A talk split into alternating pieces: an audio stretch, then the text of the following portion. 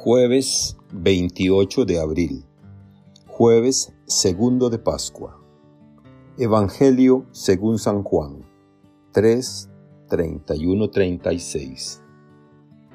El que viene de lo alto está por encima de todos, pero el que viene de la tierra pertenece a la tierra y habla de las cosas de la tierra. El que viene del cielo está por encima de todos, da testimonio de lo que ha visto y oído, pero nadie acepta su testimonio. El que acepta su testimonio certifica que Dios es veraz.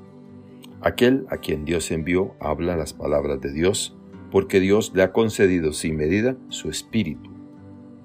El Padre ama a su Hijo y todo lo que ha puesto en sus manos. El que cree en el Hijo tiene vida eterna, pero el que es rebelde al Hijo no verá la vida, porque la cólera divina perdura en contra de él. Palabra del Señor. Gloria a ti, Señor Jesús. Reflexión. Hermanas y hermanos, continuamos contemplando en el Evangelio el diálogo entre Jesús y Nicodemo, aunque más que diálogo, se ha convertido en una exposición que hace Jesús de su propia identidad. Jesús es el enviado del Padre para salvar a toda la humanidad, y como enviado no habla por cuenta propia, sino que su mensaje es el mensaje del Padre. El que viene del cielo está por encima de todos, da testimonio de lo que ha visto y oído. Jesús habla a partir de lo que ha oído al Padre. Él mismo es la palabra encarnada su persona y su mensaje es lo que Dios quiere comunicar a la humanidad. Es la palabra definitiva de Dios. Pero para comprender este mensaje es necesario dejar la lógica del mundo y entrar en la lógica de Dios. Sus adversarios, por no abrirse a Dios y por aferrarse a sus propias ideas aquí sobre la tierra, no son capaces de entender el significado profundo de las cosas que Jesús vive, dice y hace. Al final, este malentendido llevará a los judíos, especialmente sus autoridades, a decretar la muerte de Jesús y a entregarlo para que fuera asesinado.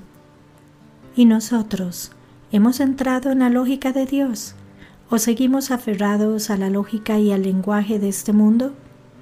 ¿Tenemos la misma actitud de los judíos o nos hemos abierto al mensaje de salvación de Jesús? Para responder estas preguntas es importante que pongamos atención a cómo pensamos, cómo hablamos y cómo actuamos. Dicho de otra manera, ¿hablo de lo que vivo o simplemente repito frases, enunciados que en el fondo no los tengo como convicción? ¿Qué hablo y qué no digo de Jesús? ¿Lo reduzco para acomodarlo a mi forma de vivir y que no me incomode? El que ha aceptado el mensaje de Jesús se convierte en testigo de Dios y Dios le da el Espíritu sin medida. Dar y sin medida. No es imponer. Un elemento fundamental a la hora de vivir con pertenencia a la experiencia de fe en Jesús de Nazaret es la libertad. San Juan hace énfasis en que el creer o no creer no depende de circunstancias externas a la persona, sino que depende sustancialmente del proceso de discernimiento que cada hombre y mujer realiza, según sus opciones y principios de vida. El proyecto del Padre es una propuesta y no una obligación.